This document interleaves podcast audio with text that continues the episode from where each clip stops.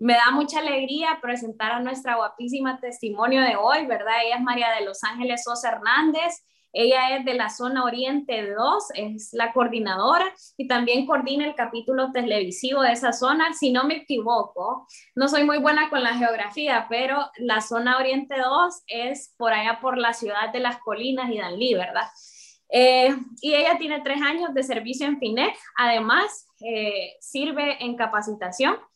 Y quiero darle la bienvenida a esta guapísima mujer. Bienvenida, María de los Ángeles. Buenas noches, chicas. Gracias por la invitación. Un gusto poder estar con ustedes desde aquí, desde Danlí. Qué privilegio el poder haber dicho sí al llamado que Papá Dios eh, tenía en esta noche para mí. Como decían acá las compañeras, Neri y Isabela. Mi nombre es María Sosa Hernández y tengo el nombre de mi abuelita por parte materna, María de los Ángeles. Y contarles que el día de hoy es un privilegio para mí el poder estar aquí, el poderles compartir mi vida en tres etapas, mi niñez, quién era yo antes de conocer al Señor y cómo Él poco a poco me ha ido transformando en este tiempo donde decidí eh, hace tres años y necesito decirle sí a su llamado. Contarles que soy la número cinco del matrimonio de papá y mamá, un matrimonio que ahora tiene 40 años, no porque haya sido perfecto, sino porque así estaba en los propósitos, en los planes de nuestro Padre Celestial. Contarles que mi infancia, una infancia muy alegre, nací y crecí hasta los 11 años en una aldea del municipio de Juticalpa, en Olancho. Y ahí tengo los mejores recuerdos, si me dieran a, elegir nuevamente, yo digo, elegiría a mi familia. Eh, como les decía, no porque fuera un hogar perfecto, habían eh, sus, asuntos ahí como en, todo, en toda relación. Y nosotros le decíamos a mi mamá, ya cuando razonábamos y veíamos que mi papá, él nunca iba a la escuela por nosotros, eh, nunca nos daba un abrazo, nunca nos felicitaba, nunca había un te amo de parte de él para nosotros. Entonces empezamos a reclamarle eso a mamá. Mamá decía, eh, cuando salga su hermanita de la escuela, nos vamos a divorciar y esa era nuestra esperanza. Ay, qué bonito, vamos a regresar al paraíso, eh, allá con mi abuelito. Y nos encantaban porque era nuestro tiempo favorito el pasarlo ahí con mi, con mi abuelo. Y fíjense que cuando yo ya cumplo 11 eh, años, mamá empieza a servir a Dios conoce de Dios. Ella siempre fue una mujer que en medio de las circunstancias que vivía con papá, siempre nos llevó a la iglesia. Em, seis niños súper educaditos porque teníamos una dama con un carácter y un matriarcado súper marcado, ahí donde nos sentábamos, de ahí no nos movíamos. Y pues a los 11 años mamá nos dice, em, vamos todos a servirle a Dios. Recuerdo que orábamos juntos, mi papá no, pero ella lo hacía, mi papá empezó a hacerlo luego también. Y, así se olvidó la idea del divorcio en ese, en ese hogar. Y cuando salgo de la escuela, mi sueño era ser maestro. Yo le decía a mi mamá, voy a ser como mi madrina. Y me encantaba hacerle ropa a las muñequitas y todo eso. Entonces mi sueño era ser modista y ser maestra. Y cuando me graduara, regresar a mi aldea y dar clases ahí. Y fíjense que Dios me lo concede. Eh, pudimos eh, estudiar con mi hermana menor juntas en la normal aquí en Danlí.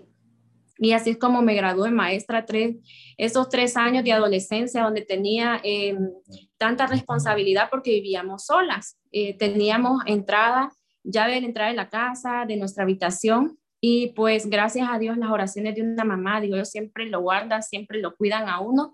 Em, a pesar de la libertad que tenía, nunca, nunca la convertimos en libertinaje. Mi vida era la escuela, hacer tareas, regresar a la casa y así, ver películas con mis amigas. Y el último año me dediqué en lleno a servirle a Dios. No les puedo decir cómo yo salí eh, con, la, con mi graduación y también con mi servicio, porque era el lunes a domingo, la escuela también en el último año con prácticas y todo demandaba mucho, pero me gradué. Y así regresé a mi aldea eh, a dar clases en, el, en un instituto eh, privado nos contrataron a las dos, desde noveno a bachillerato, entonces dábamos doble jornada. El segundo año mi hermana se va a Palestina, yo sigo en mi aldea, pero nuestro sueño era después de esto, un año sabático, vamos a viajar, vamos a conocer lugares y luego empezamos la universidad. Pero como eh, al estar ahí era como, ¿y qué hacemos los fines? Entonces ambas para vernos nos inventamos el sacar unos cursos en, en Juticalpa, ahí en la, en la ciudad, ¿verdad? Y es así como eh, conozco a una persona por medio de una compañera maestra y yo ya tenía 21 años, entonces ya dije, yo tengo la edad para empezar un noviazgo, una persona extranjera con una cultura y costumbres, principios muy diferentes a los míos, pero yo em, me enamoré de él, pasar, empezamos a hablar dos meses después, yo decía, esto no va a funcionar, esto es efímero, él ni vive acá, yo tenía poca señal cuando daba clases en mi aldea pero así empezamos, era el BBP en el que se usaba en ese tiempo, ¿verdad? Entonces conocer personas de otro lugar era como de lo más normal y dejar de, de que tener la conversación o de conocerse, eso era igual. Entonces yo decía, esto no va a funcionar, pero resulta que pasan seis meses y en enero empezamos una relación del siguiente año y yo le dije, mira, en mi casa me educaron de esta forma, mi mamá ha sido una mujer que se casó y el novio que tuvo para toda la vida y ahí está y pues así me enseñó a mí también. Y yo quiero eso, yo no quiero una relación para perder el tiempo eh, o por pasar el rato. Eh, también em, le hice saber que me habían enseñado que te casabas y llegabas virgen al altar y todos esos asuntos, bien enchapada la antigua, la niña.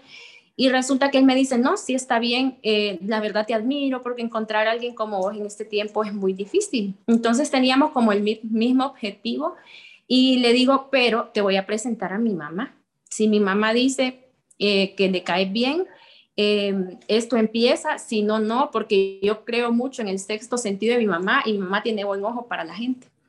Entonces se lo presento a mi mamá, a mi mamá le cae bien él y entonces eh, pasa un año ustedes de la relación y yo decido irme a estudiar a Tegucigalpa y mi hermana casi no nos veíamos, entonces mi novio por su trabajo viajaba muchísimo. Entonces yo empecé ustedes a hacer de aquella relación todo.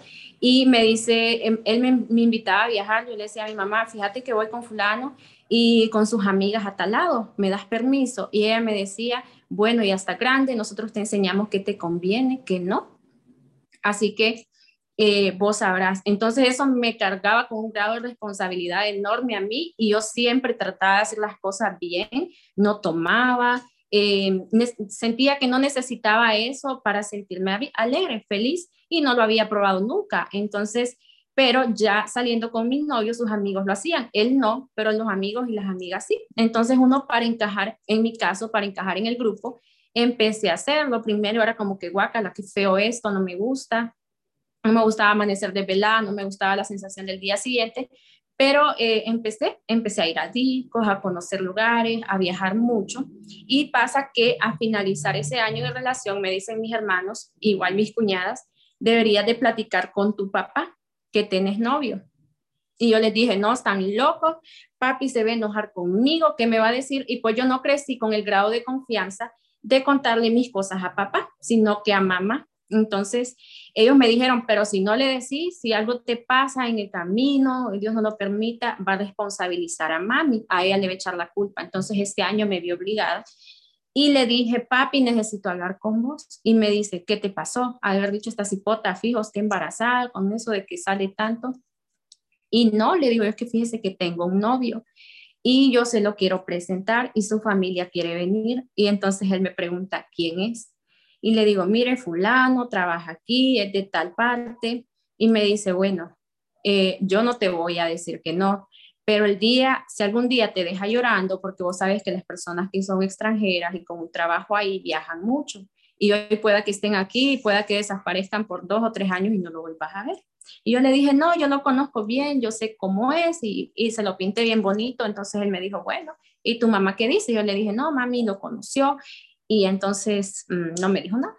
Él fue a hablar con mi mamá después, pero yo dije, bueno, a mí no me dijo nada, igual la mamá no le dijo que no, no sé qué cosa platicaron, pero yo, ahí yo sentí que me daban la bendición para empezar con la relación. Luego mi familia conoció a su familia y todo, muy bonito aquello. Yo hice ustedes de que de mi relación mi todo.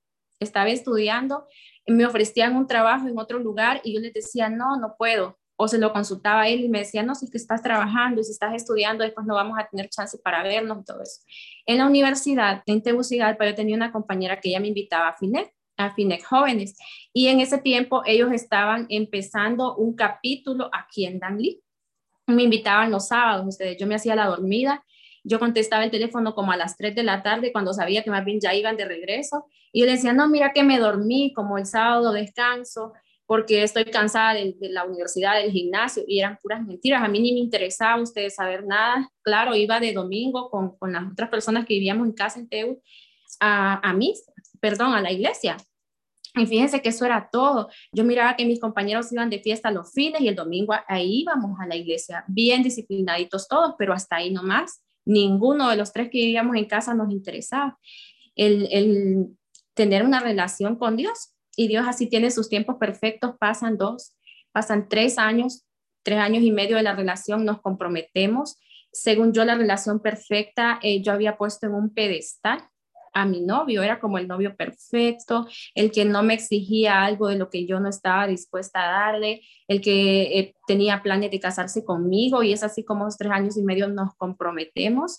Y pues yo feliz, yo contenta a ustedes con mi relación habían cosas que no me parecían, pero igual no las exteriorizaba porque no tenía la confianza o a veces sentía que algo estaba pasando, pero yo no quería afrontarlo, aunque sabía que estaba sucediendo. Y es así como esa, ese año, eh, recuerdo que mi hermana me dice, deberíamos de regresar a Dangui porque yo no quiero estar estudiando acá. Me da miedo vivir en Tegucigalpa, entonces yo le digo, bueno, está bien, hay que regresarnos a, a allá podés estudiar, podés escoger una carrera en la universidad que vos querrás, así empezó ella, probó una universidad, no le gustó, se salió, y entonces las dos nos pusimos de acuerdo y que mejor viajemos, y yo viajaba mucho, porque mi novio por su trabajo viajaba mucho, entonces constantemente estaba viajando, pero lo que a mí no me gustaba es que siempre estaba sola, es en una relación uno quiere ir al cine con su novio, uno quiere salir y comer, desayunar, almorzar, disfrutar del mar, de la piscina o lo que tenés al alcance, y en mi caso no era así, por su trabajo, por cuestiones de seguridad, a veces me tocaba cenar sola y no podía ir a las cenas que él iba y cosas así. Entonces todo eso tenía mi corazón triste, él regresaba de esas reuniones a su celular, a su computadora, a seguir trabajando, entonces yo siempre estaba ahí como, mm, ahí estaba como apoyo moral y eso era todo, ¿verdad? Y yo me conformaba con eso, porque decía, trabaja mucho, eh, yo no puedo estar reclamando por cosas que no he visto, pero yo sentía, yo decía, algo tiene que haber aquí. Un día él se va al gimnasio y yo bien inteligente agarré la memoria del, celular porque no lo pude desbloquear y lo puse en mi computadora. Ahí me enteré de muchísimas cosas eh, que rompieron mi corazón y yo me había idealizado al hombre perfecto y no era así. Y eso rompió mi corazón, empezó en mí problemas de autoestima, empezó en mí la depresión. Fíjense que yo me mataba en el gimnasio, yo dejaba de comer y para, porque decía, de seguro es que estoy muy gorda, de seguro es que soy fea y empezaba a compararme. La infidelidad de él que era por, por problema mío, porque yo algo hacía mal. Y es así como eh, cuando yo reclamo al tiempo, exploto Vino él y para arreglarlo me pide, yo digo con esa intención lo hizo, me pide matrimonio y yo acepté. Yo dije, son tres años y medio de relación, yo no puedo estar perdiendo el tiempo. Eh, a los 25 me caso, me voy de aquí, sigo estudiando la carrera que estoy llevando o otra y no crean que me hice la ilusión de casarme, tener un hogar, tener hijos, no, ya mi manera de pensar había cambiado. Ese sueño bonito eh, que de niñas tenemos, de casarnos con el vestido blanco, formar una familia, tener hijos, todo eso, ya en mí ya no estaba. Pero aún así decido seguir con la relación, pensando que la infidelidad en, en las relaciones es normal, en los matrimonios, porque es lo que culturalmente vemos o lo que vemos en nuestra casa y todo eso y es así como eh, ese año, ustedes, eh, como ya era mi, no, mi novio, mi prometido, empiezo a tener relaciones con él. En ningún momento me sentí culpable. Yo dije, esta es la persona con la que me voy a casar, así que no importa. Y mm, a los cinco años casi de relación, a mí me invitan a FINEC nuevamente. Y fíjense que nunca decía que no pero tampoco iba. Entonces mi cuñada siempre decía, tal día eh, vamos a ir nosotros a, la reunión y resulta que más bien nosotros lo que hacíamos era que ni ella terminara yendo a las reuniones. Y así un día, un viernes, recuerdo por la tarde, ella me dice, ¿dónde están? Y yo le digo, fíjese que estamos eh, donde una amiga, cerca de su casa, pero al, al, al terminar acá pasamos saludando. Y es así como ese día nos invita eh, una de sus amigas y nos dice, ¿qué están haciendo mañana sábado a las seis de la tarde? A las seis de la mañana. Y yo le digo, no, nada, los sábados no hacemos nada. Con mi hermana a veces nos íbamos a Tegucigalpa al cine y así pasa tiempo. Y entonces ella dice, bueno, eh, yo las voy a invitar eh, a una reunión mañana de damas, de mujeres. Me voy a pasar por ustedes, ustedes alistan seis y media y que a las siete inicie. Y es así ustedes como alguien que no conocíamos nos lleva por primera vez a esta organización y nos presenta a ese Dios de amor, ese Dios que restaura, ese Dios que sana. En su momento yo no lo entendí porque según yo, yo había llegado ahí y ver cómo otras mujeres le ayudaban a otras mujeres era bonito, pero yo no lo necesitaba. Yo no me daba cuenta que estaba rota, que estaba vacía, que tenía una depresión tremenda, una baja autoestima por el suelo. Pero y e, es así como sin importar en qué situación me encontraba, Dios me elige, pone su mirada en mí y me lleva a ese lugar. Recuerdo que nos dan un instrumento precioso que nosotros usamos en FINEC, que son las papeletas, y nos dicen, escriban ahí su petición, escriban su imposible. Y yo dije, pero yo qué imposible tengo, yo no tengo ninguno. Y empiezo a decirle gracias Señor por mi familia, gracias Señor por mis estudios, gracias porque me voy a casar, me voy a ir de aquí. Y le pinté ahí a Dios la vida perfecta y no me daba cuenta lo necesitada, que quizás era la más necesitada de todas un montón de mujeres que había en ese lugar pero em, lo ciega que estaba, lo vacía que estaba, no me dejaba ver la gran necesidad que yo tenía de Dios. Y así nos invitan a la siguiente reunión del siguiente sábado. Me llevo a mi mamá, juntas las tres con mi hermana. Nos fuimos a esa reunión. A mi hermana casi la arrastraba porque era las seis de la mañana, pero la llevé. La llevaba para que me acompañara porque eh, en medio de tantas personas que no conocíamos, yo solita me iba a sentir como poquito comprado, pero yo quería ir ahí, quería estar de nuevo en ese lugar. Y ese día nos dicen, fíjese que las estamos invitando a un evento, un evento de damas. Y como lema tiene, em, se llama Todo tiene su tiempo y todo tiene su hora. Y tenía la cita bíblica que bajo el cielo hay tiempo para sembrar y tiempo para cosechar tiempo para reír, tiempo para llorar y empiezo a escuchar aquello, a mí me encantó, volteo a ver a mi mamá y dice mi mamá, vamos, vámonos pues, porque yo pensé que a mi mamá, ella no le iba a gustar, porque a veces llegamos acá con mucha religiosidad, el que yo voy a la iglesia, el que aquí me quieren cambiar, y entonces yo no le insistí así como mucho a mi mamá, la llevé con temor, pero Dios tenía ese tiempo para nosotras. El siguiente fin de semana, ustedes todo bien rapidito, nos vamos a ese evento y yo empiezo a sentir algo en mi corazón cuando entro ahí y el escucho alabanzas, eh, el testimonio y empiezan a ver ministración, aquel, eh, aquel ambiente hermoso que yo no entendía de qué se trataba, pero yo empiezo a llorar, mis lágrimas salían solitas de mis ojos, yo decía, ¿qué me está pasando? ¿Qué me está pasando? Y le, le digo a mi hermana eso al mediodía, yo mejor me hubiera maquillado porque aquí solo vine a llorar y no sé qué es, yo no entendía que era la manifestación del Espíritu Santo en esa atmósfera, en ese lugar. A las 3 de la tarde estábamos en un coffee y escucho a alguien que dice eh, su testimonio y luego una conferencia. Yo miraba a aquellas mujeres hablando tan bello de Dios y le digo a mi hermana, un día yo quiero hacer eso. Pero yo me veía ocho o diez años más adelante hablando del amor de Dios, de cómo Dios había transformado al esposo que, yo, que Él me iba a dar, eh, con una familia perfecta, con mi trabajo, con todo, como yo lo había soñado. Nunca me vi. Un mes después sirviéndole, ese día invitan a un SAEL, un seminario avanzado para entrenamiento de líderes en, en Cihuatepeque. Nos vamos igual juntas con mi hermana, con mi mamá y ahí ustedes empiezan a hablar del perdón, empiezan a hablar de, tantas cosas que como nosotros, no, yo no entendía, yo no entendía al inicio el por qué todo me hacía llorar, el por qué tocaba mi corazón y ahí tengo un encuentro con Dios, un encuentro con el Espíritu Santo. Hubo un momento de compartir y el exteriorizar todo lo que yo andaba en mi corazón me hizo sentirme liviana, el poder entender que tenía que perdonar, que tenía que sacar de mí el enojo, el resentimiento y tantas cosas, el pedir perdón a mi mamá, el perdonar a papá, el abrazarnos como familia, el perdonar las cosas que mi novio había hecho.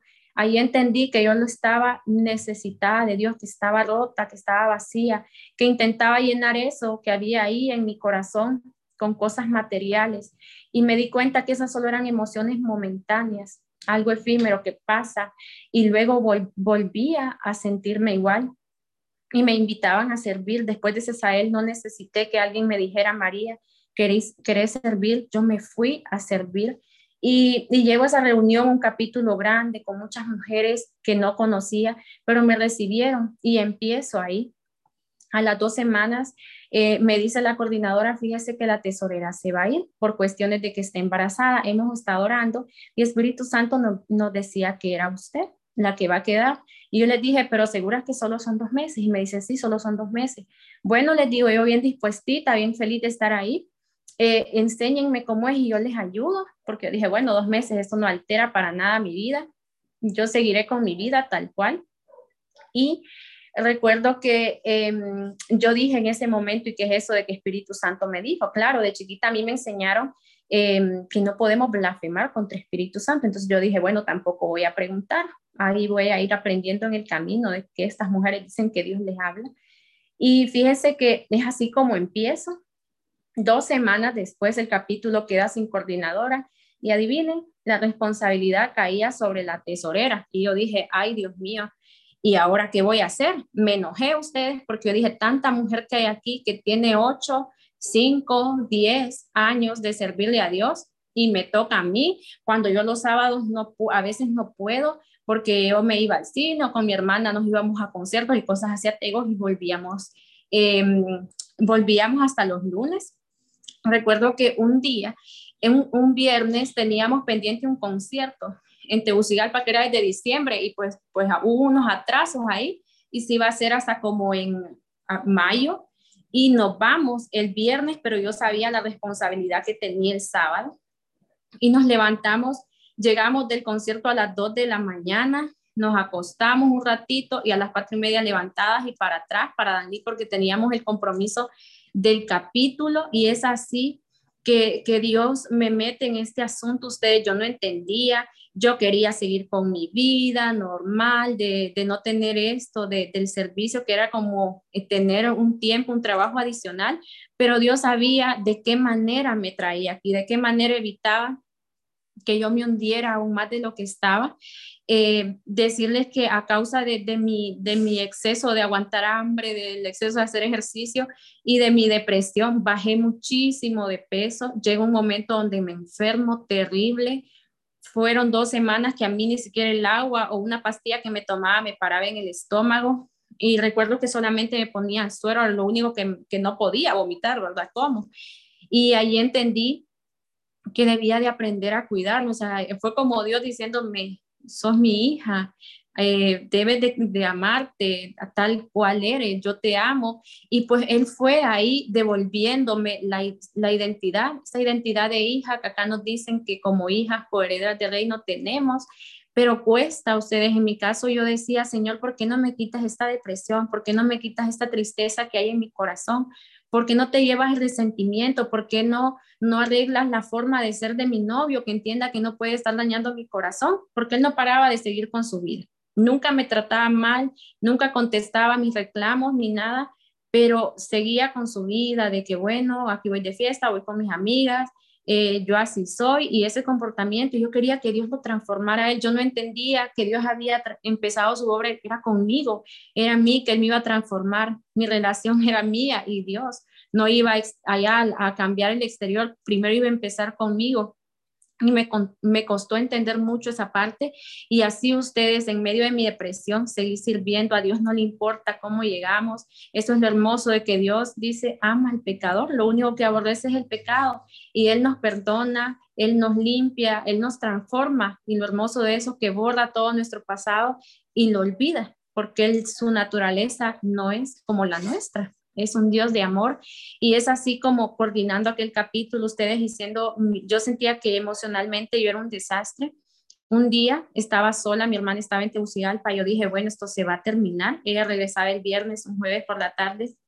Decido tomar el bote, eh, perdón, las pastillas que me tomaba para mi depresión. Y yo dije, bueno, ya regresa a tal hora mañana.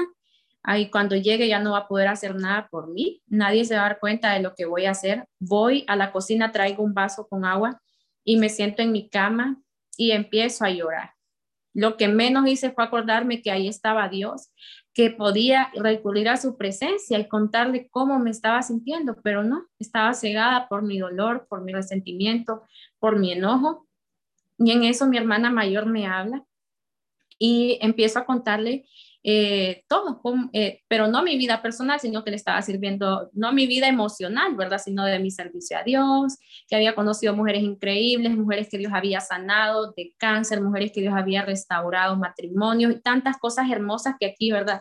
Em, se viven. Entonces también le conté de una persona que estaba pasando un proceso de cáncer, persona cercana, era muy, es muy cercana a nuestra familia y ella me dice, imagínate, eh, cómo ella en medio de su situación cree que Dios lo va a hacer y aquí ella vive fuera del país y me dice, aquí no tenés idea por las cosas tontas que los jóvenes se quitan la vida, por cosas que tienen solución, pero como no conocen de Dios lo hacen. Y fíjense que eso me quitó la venda, el tapón de mis oídos y reaccioné. Ella cortó esa llamada. Yo le di gracias a Dios por su vida porque aún sin servirle a Dios fue un ángel que Dios usó en ese momento para salvarme del error que yo estaba a punto de cometer. Empiezo a llorar, empiezo a entregarle a Dios mi vida y le digo, Señor, perdóname, eh, aquí estoy, ya no puedo más, yo te entrego lo que soy, yo te entrego mi relación, yo te entrego mi servicio, yo te entrego mi vida, te entrego esta enfermedad, sáname, tú puedes hacerlo. Eh, tú eres el mismo de ayer, de hoy, de siempre. Empiezo a hablar con él y es así como nos llaman a compartir testimonio, pues yo era la coordinadora de un capítulo y me dicen, envíeme la lista de las servidoras de su capítulo que están dispuestas a testificar. Y yo dije, bueno, chicas, váyanse, tal día van a estar escuchando. Yo envié la lista de los testimonios y entonces una de ellas me dice, ¿y usted, María, no va? Y yo le dije, no, no creo, no voy a estar ese día. Pero eran puras mentiras. Yo, yo decía, yo, ¿para qué voy a contar testimonios? Si mi vida es un desastre, hace poco atenté contra mi vida, ni siquiera sin pensar en el daño que le iba a causar eh, al dolor a mi familia. Tengo una relación que es un desastre, tengo depresión, tengo baja autoestima. ¿Qué voy a ir a decir ahí? Si ahí comparten las personas en las que Dios ha hecho milagros, en las que Dios ha hecho cosas hermosas que pueden ayudarle a otros. Y así me veía ustedes. Yo no me veía como Dios me veía. Dios me veía ya como algo terminado, no, no alguien rota, vacía, triste, con dolor, con resentimiento, pero el mero día que nos que tocaba testificar, a eso de las 11 me dio pena y yo dije, ¿cómo es posible que todas las demás chicas estén allá? Y yo siendo la coordinadora dando mal ejemplo y me fui a ustedes, aunque hubiese sido, puedo decir yo, por el que dirán, pero no, yo sé que Dios tenía ese tiempo establecido y voy ahí, yo creo que mis autoridades han de haber dicho, por pobrecita esta cipota, a saber qué le pasa, porque yo llegué a llorar, yo le llegué a contar mi relación que era un desastre, o sea, como les digo, yo giraba alrededor de esa relación. Y es así como yo decía, Dios hasta el momento no me ha hecho el milagro de cambiar a esa persona. Un día, eh, por accidente, me hablan porque en un capítulo, como antes traíamos, eh, cuando estamos en, en, tiempo presencial, se traen testimonios de otro, de afuera de la ciudad, y era alguien de Tegucigalpa y esta persona cancela. Y yo había dicho, había prometido de que yo no, yo no iba a testificar, aunque ellas me autorizaran, cuando me llamaran, yo iba a decir, no, gracias, no puedo. Y ese día me llama alguien y me dice, fíjate que me acaban de cancelar para el capítulo de mañana, ¿podés por favor ayudarnos a testificar? Mira, solo lo hacemos de una hora, tienes 40 minutos para compartirlo. Y yo le dije, no, busquen a alguien más, que para eso hay más, más mujeres. Y me dice, no, pensarlo, orar, pedirle dirección al Señor y luego nos confirmas. Y saben que el capítulo estaba como a 20 pasos de mi casa, media cuadra, es un capítulo a las 7 de la mañana. Como a eso de las 6, yo dije, no quiero ser desobediente, mi, mi, coordinadora ya me autorizó, así que les voy a decir a estas mujeres que sí y empiezo a, a, decir, bueno, lo voy a contar de esta forma, el testimonio y que no sé qué, pero nos han enseñado que para ir a testificar usted ayuna, usted ora, busca la presencia del Señor y que solo somos instrumentos.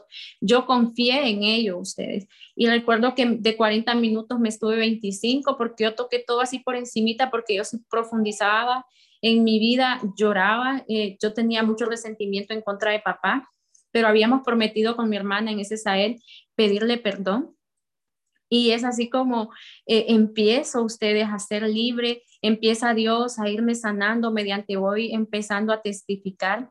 Y un día, en un diciembre, nos vamos a mi casa y recuerdo que decidimos con mi hermana pedirle perdón a papá. Y empezamos el primer día, ¿no? que vamos a ayunar para agarrar valor y saber qué decirle. Y fíjense que fue algo tremendo porque pasó ese día y no agarrábamos valor. El siguiente también, pero es Navidad y hay de todo para comer. Y ustedes saben, en las aldeas la gente se emociona con la comida, ¿no? Y que es algo un poco más diferente aquí donde usted va y come, ¿verdad? Entonces nosotros decíamos, ah, no, ya nos vamos a perder de comer este diciembre si seguimos en las mismas. El tercer día yo le dije a mi hermana, hoy en la tarde hablamos con papi y recuerdo que mi hermanita de chiquita ya se escondía detrás de una puerta para pedir las cosas cuando tenía pena. Entonces dice, no, vos tenés que decirle porque vos siempre has tenido más confianza con él. Yo siempre era la que le agarro comida del tato a papi, el que le hago bromas así, aunque no era muy buena la relación, ¿verdad? Pero era mejor que la que tenía mi hermana, porque ellos no se podían ver tres días seguidos porque estaban discutiendo, estaban peleando. Entonces soy yo la que voy y le digo, papi, necesitamos hablar con vos. Y me dice, ¿y ustedes dos qué les pasa? Porque mi hermana se queda atrás. Y le digo, no, no, no, tranquilo, eh, yo no estoy embarazada, ella tampoco tiene novio, solo queremos hablar algo con, con usted y es pedirle perdón. Y entonces él nos queda bien y nos dice, ¿y ustedes dos por qué me van a pedir perdón a mí? Entonces empezamos nosotros y, le digo, papi, es que toda la vida yo te juzgué, toda la vida te he tirado piedras y he dicho que sos el peor papá que me pudo tocar, porque nunca fuiste a la escuela conmigo, porque nunca me diste un abrazo, porque nunca me dijiste te amo, no nos celebraste un cumpleaños, mientras que mis compañeras se graduaban, nosotras estábamos solas, siempre estaba mamá y recuerdo que un tío y no él. Entonces nos empieza, nos toma de la mano a las dos y nos dice, ustedes es que tienen que perdonarme a mí, porque yo no podía darles algo que yo no había recibido. Ya a mí no me dieron un abrazo. A los seis años perdí a papá y me tocó hacerme responsable. Me tocó eh, el, el, olvidarme de que existían los cumpleaños, el olvidarme de un te amo, nunca mamá nunca lo hizo. Entonces yo no puedo darlo porque yo no puedo exteriorizar, o sea, no podía decírnoslo porque él no lo recibió. Yo ustedes terminé llorando, yo lo abracé, y le dije, lo siento por las veces que te critiqué, que te juzgué, aún sin saber todo lo que había en su corazón. Y es así como ese mismo año recibo mi milagro y Dios me sana de depresión. No le puedo decir en qué momento lo hizo, pero yo decidí un día no seguir tomando mis medicamentos. Yo le dije a la doctora, yo ya no necesito esto porque Dios me va a sanar. Creo que la, la psiquiatra pensó, esta niña está más loca de lo que vino, pero no me importó.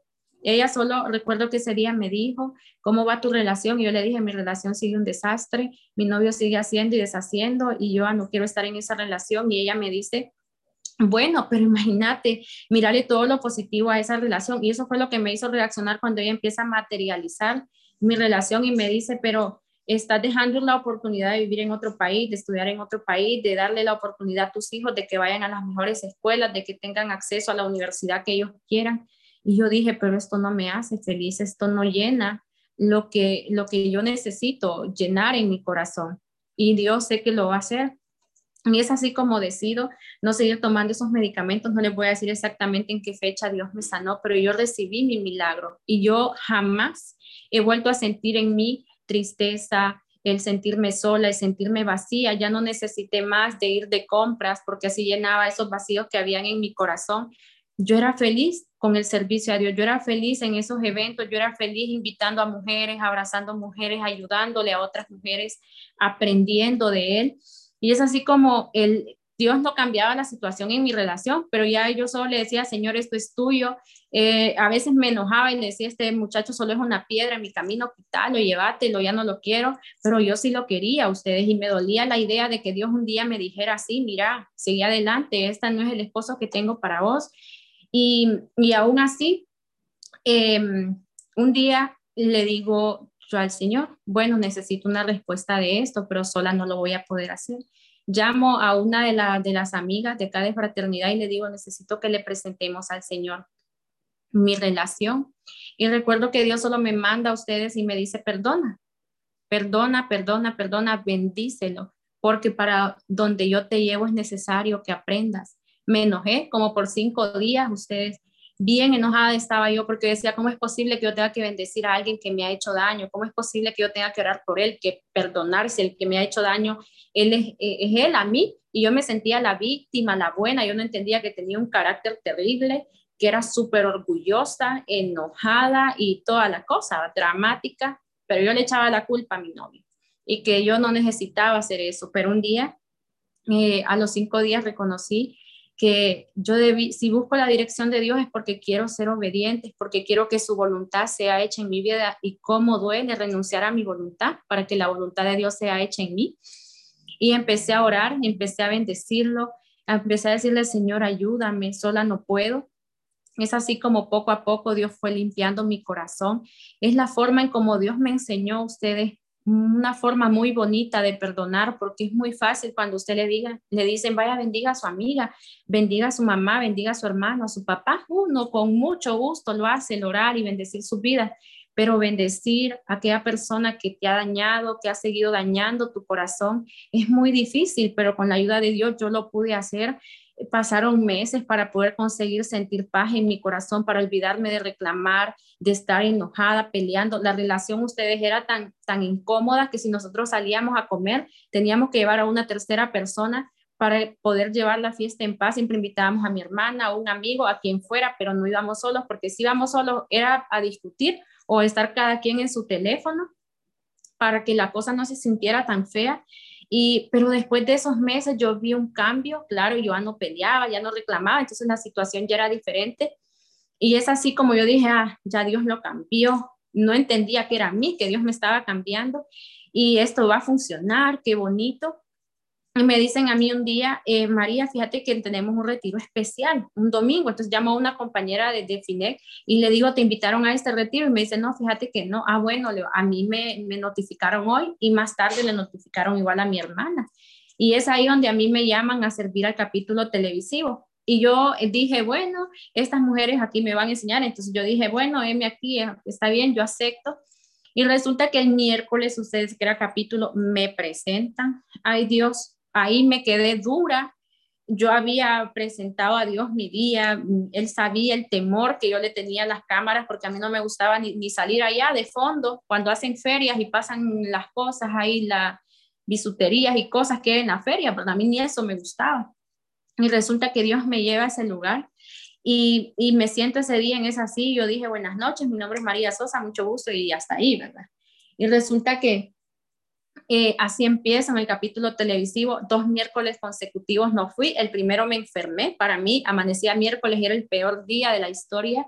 Me dio fiebre, me dio dolor de cabeza del temor que yo tenía. El segundo miércoles mm, les dije que no sabía cómo ir y cómo regresar porque las oficinas eran en, en, Paraíso, que está como a 20 minutos de Danlí, pero eran puras mentiras. Lo que yo tenía era un temor terrible. Mi coordinadora me llama y me dice, María, ¿por qué no te veo en el canal? Y le dije, no, es que no sabía cómo irme. Y me dice, no, no mintas, decime la verdad porque no estás en el canal.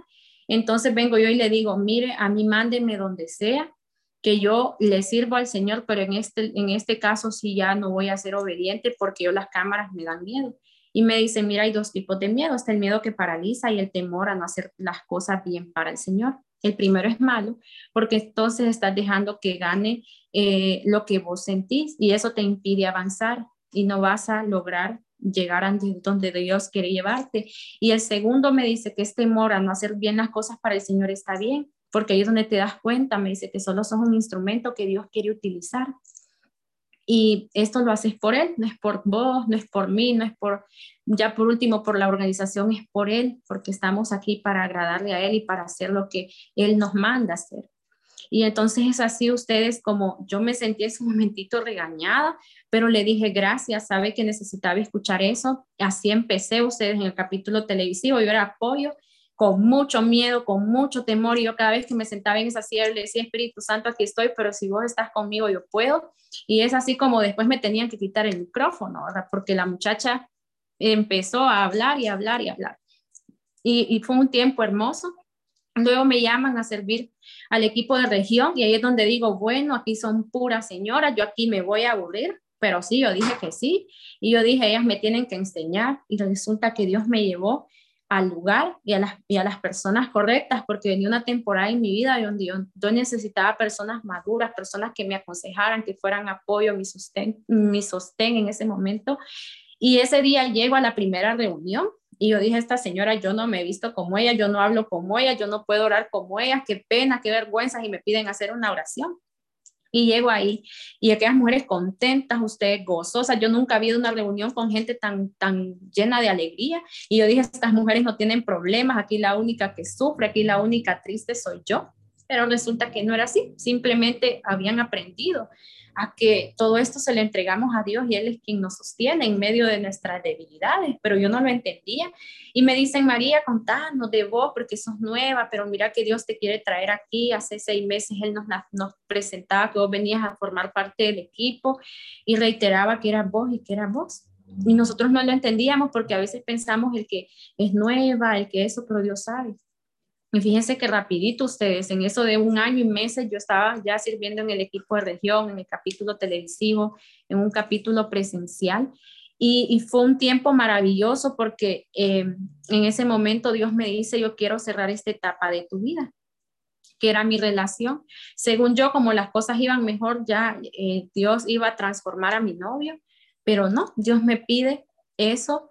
A mí me dolió muchísimo, me, me sentí así como aplastada. Yo era algo que yo le había pedido a Dios, pero que según Dios, Dios a mí no me iba a responder o lo iba a transformar, así como había transformado las relaciones de otras personas y había hecho todo muy bonito. Y en ese momento yo sentí tristeza porque yo le dije, Señor, ¿por qué no pudiste hacerlo? Pero entendí también que yo había pedido que se hiciera su voluntad en mi vida. Y me dolió entregárselo al Señor, pero yo le dije, sí, lo voy a hacer, porque a dónde voy si no es bajo su cobertura, haciendo su voluntad. Al final los caprichos, como dicen, Dios te los permite, claro, tenemos libre albedrío, pero también había reconocido que era camino de muerte.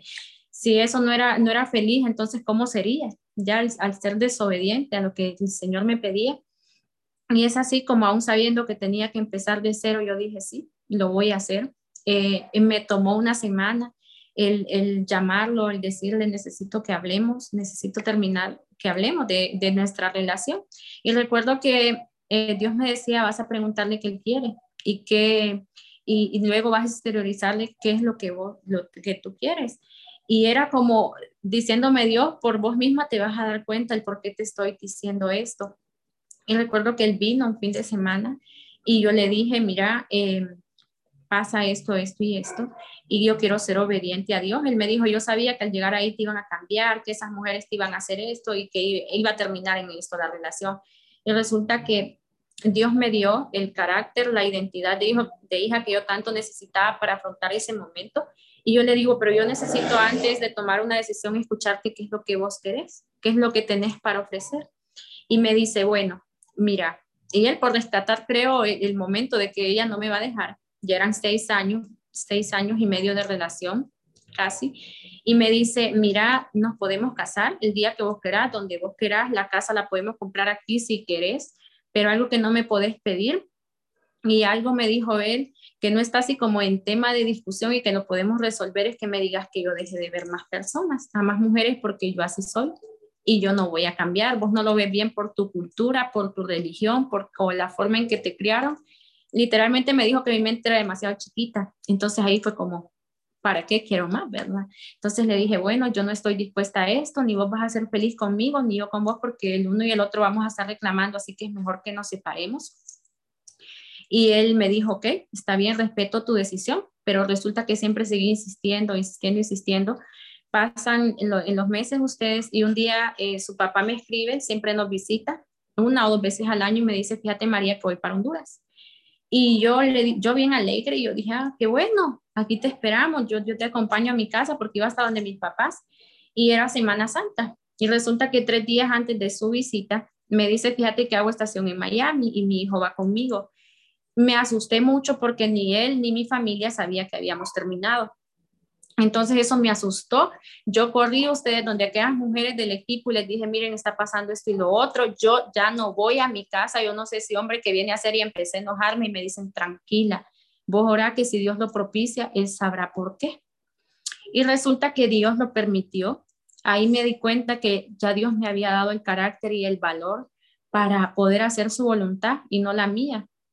Porque a pesar de lo que yo sentía, de lo que yo pensaba, el comenzar de cero, el dejar atrás mis comodidades, porque estaba acostumbrada a una vida muy diferente a la que yo, yo, yo podía tener sola, ¿verdad? Sin un trabajo, estaba estudiando. Eh, llegó un momento donde la universidad no me la pude pagar donde solamente tenía el dinero para ir y regresar del capítulo o para ofrendar para la, para la merienda.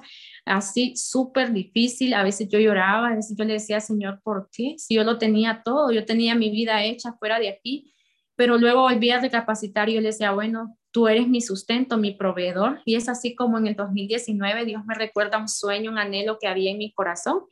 Y me dice un día que estábamos orando, eh, por medio de, una hermosa mujer, me dice el Señor, eh, yo vengo y te recuerdo ese sueño que tenía de niña, un sueño que ya había olvidado y era el de tener mi propio negocio, mi propia tienda. Y yo decía, yo le voy a dar trabajo a más mujeres y yo empezaba a soñar y yo lo había olvidado porque todo lo que había vivido me había absorbido y ya mis sueños eran otros. Yo me, veía viviendo fuera de aquí, no aquí, ¿verdad? Pero recuerdo, ese momento recuerdo que Dios y sus planes perfectos vienen a mi vida de nuevo y me dice, yo soy tu proveedor, yo soy tu sustento, no lo es nadie más.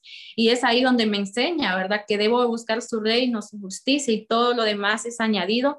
Claro, yo no lo podía ver de forma fácil en ese momento porque ya no podía seguir pagando mis clases y mi todo. Mis papás se dan cuenta y me dicen, María, nosotros no vamos a seguir pagando tus caprichos, esos son puros caprichos. Tenía seis años y medio de relación donde se enteran que ellos vienen que vienen de visita y habíamos terminado. Entonces yo me enojé mucho porque yo dije, él vino a complicarme la vida y le eché la culpa, pero resulta que Dios sabía el por qué. Y justo el día que empezaban clases, el siguiente trimestre, eh, yo le pido dirección a Dios qué hacer. Y es ahí donde Él me recuerda mi sueño, es ahí donde Él me dice, yo hago un alto en tu vida, te quiero trabajando para mí. Y yo dije, y cuando me pregunten qué hago, yo cómo voy a decir que trabajo para Dios, la gente se va a burlar de mí. Y yo creo que no habían pasado ni cinco minutos cuando Dios me dice, en, tu, en su momento yo te voy a entregar lo que vos has querido, lo que has soñado. Y, pero por el momento no. No habían pasado ni cinco minutos de que habíamos orado por mi petición cuando llega mi mamá con el dinero en la mano y me dice, aquí está el dinero para que te pagues el trimestre de la universidad. Mi corazón se hizo chiquito, ustedes y, y, yo como, yo solo le dije, no mami, ya le presenté a Dios, gracias, pero ya le presenté a Dios mis planes y Dios me dice que trabaje para él. Creo que mi mamá había dicho, esta niña es ridícula, porque no, no tenían o no entendían la relación que yo había establecido con Dios, el aprender a depender de Él, el hacer su voluntad y no la mía me dijo, bueno, espero que después no te arrepientas. Yo en ese momento, si yo no le hubiese pedido dirección a Dios que hacer sobre mi vida, ustedes yo hubiera tomado eso como una señal de Dios. Mis papás me van a apoyar, eh, van a estar aquí, pero resulta que decidí ser obediente a Dios. Tres años después les puedo decir, toda decisión que he tomado ha valido la pena. No puedo decir que quiero, si me tocara volver a pasar por ahí, lo haría. No, bendito Dios que me sacó de ahí, que me rescató, que sanó mi corazón, que no le importó la vasija rota que yo era. Él solamente me tomó en sus manos y me fue transformando, me fue enseñando, me fue convirtiendo en alguien que yo no era capaz de ver. Me enseñó a amarme, a respetarme, a perdonar, eh, al punto de que hoy puedo decir, yo deseo lo mejor para mi, mi exnovio. En su momento yo no lo podía hacer cuando recién habíamos terminado, yo aún me dolía, aún me enojaba todo lo que me hacía, ahora lo recuerdo.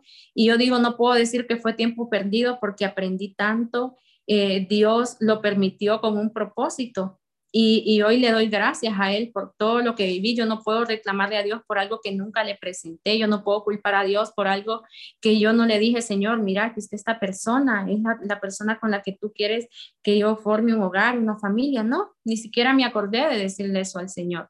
Entonces es así como tres años después. Dios me ha dado el privilegio de coordinar un capítulo televisivo, ya no estoy coordinando el capítulo presencial, pero ha sido un caminar de la mano de Dios precioso, maravilloso, ha, habido lágrimas, claro, pero el, el, saber que Dios ha restaurado mi corazón, el que ha cambiado mi manera de pensar, el que tengo una relación con Él, de que Él es mi proveedor y mi sustento, no lo cambio por nada. 2020, cuando las circunstancias eran terribles, que todo el mundo decía, ¿cómo vamos a sobrevivir? Eh, todo el mundo se quedaba sin trabajo. Dios viene y me dice, este es el tiempo donde te entrego tu negocio. Un tiempo donde eh, todos pasamos circunstancias y veíamos cómo personas cercanas a nosotras perdían seres queridos, donde personas se quedaban sin trabajo y yo dije, esto es egoísta, el que yo venga y, y, empiece mi negocio, empiece esto. Yo no tenía dinero ustedes, pero Dios me había dicho que era mi proveedor y mi sustento. Empiezo a pedirle ideas y estrategias a Él, cómo empezarlo. Y pues fue el tiempo perfecto para empezar algo en línea. Dios me da mi primer tienda, eh, donde tres días antes de yo hacer mi primer pedido, alguien viene de mis amigos y me dice, mira que eh, trae, me puedes traer todo esto y avísame y yo te hago el depósito mañana y al día siguiente, o sea, yo necesitaba hacer el pedido. Es así como Dios provee para mi primer pedido y lo empezó un año después. Dios lo ha sostenido, Dios me ha respaldado de una forma increíble. Pudo hacer realidad ese sueño, un sueño que sé que no se va a quedar aquí, es algo mucho más grande, porque esa es su promesa. Dos, hace como dos meses yo le decía al Señor, bueno Señor, aún tengo tiempo para servirte, estamos desde la casa, entonces y si me das otro trabajo, pero yo me veía trabajando fuera de la casa, ¿verdad? Y empezaba yo a pedirle a Dios. Dos semanas después, una de mis mejores amigas me dice, fíjate que deberíamos de presentarle a Dios esto, otra tienda en línea, un poco diferente a la que ya tengo, pero igual. Entonces, para mí fue como, Señor, esto es demasiado, estás, actuando demasiado rápido. Pero yo, como les decía, yo solo me he encargado de buscarme al Señor, de servirle a Él, de hacer su voluntad y poco a poco él ha ido acomodando todo. Él ha sido maravilloso en este tiempo. A veces hay lágrimas en mis ojos, pero de gratitud porque en tiempo de pandemia Dios ha sido fiel. Dios me ha sostenido. Eh, yo no he dependido de mis papás. Dios ha sido mi proveedor en medio de todas circunstancias. Y ese Dios de amor que restaura, que transforma, que a veces nos quita aquello que, nos puede llevar a, un agujero, a caer en el vacío, eh, es ese Dios hermoso que le sirvo, a ese Dios que no importa qué tan rota, qué tan vacía, qué tan inmerecedora de su gracia podemos sentirnos, Él nos recoge y nos une y nos hace algo nuevo, nos devuelve la identidad, nos da alegría, así como lo hizo conmigo, no sé, en esta noche, usted en qué circunstancia, en qué situación eh, se encuentre, nos esté escuchando hoy, pero quiero decirle que Dios es fiel, Dios nunca llega tarde, Dios tiene un propósito eterno para cada una y hoy le vamos a pedir que venga nuestro espíritu y nos recuerde con qué propósito nos ha traído, así como Él me transformó, así como Él ha, devuelto la alegría, el gozo. Eh, este año me ha entregado una enorme responsabilidad que es coordinar región Oriente 2. Yo decía, estoy muy chiquita para esto, yo no puedo, pero si Él dice... Eh, que puedo, si él dice que da autoridad, si él dice que respalda, si él dice que capacita, yo le creo, porque en la historia de su palabra encontramos hombres y mujeres que nunca estaban haciendo lo que creyeron que podían hacer cuando Dios los trajo. Así que en esta noche no importa usted cómo se encuentre, no importa que usted diga, yo no soy merecedora, yo no puedo estar ahí, yo qué voy a poder hacer eso. No, Hoy le quiero decir que yo así también fui en mi momento, así me sentí y Dios me restauró, Dios me rescató, Dios me enseñó a perdonar, Dios me enseñó a pedir perdón y no es que sea perfecta, pero estoy en su camino y sé que en sus manos Él va a terminar lo que comenzó en mí. Así que ahí donde está le pido que cierre sus ojos y que en voz audible repita conmigo una preciosa oración. Y hoy le decimos, Padre Celestial, en esta noche yo me arrepiento y te pido perdón. En esta noche te acepto como mi único y suficiente Salvador de mi vida. Hoy te pido que guíes mi vida. Hoy pongo en tus manos mi familia, mi trabajo, mis sueños, mis anhelos y mis proyectos. Y te pido, Espíritu Santo, que tú siempre seas mi guía. En el nombre de Jesús. Amén y amén. Bueno, este es mi testimonio para gloria y honra del Señor.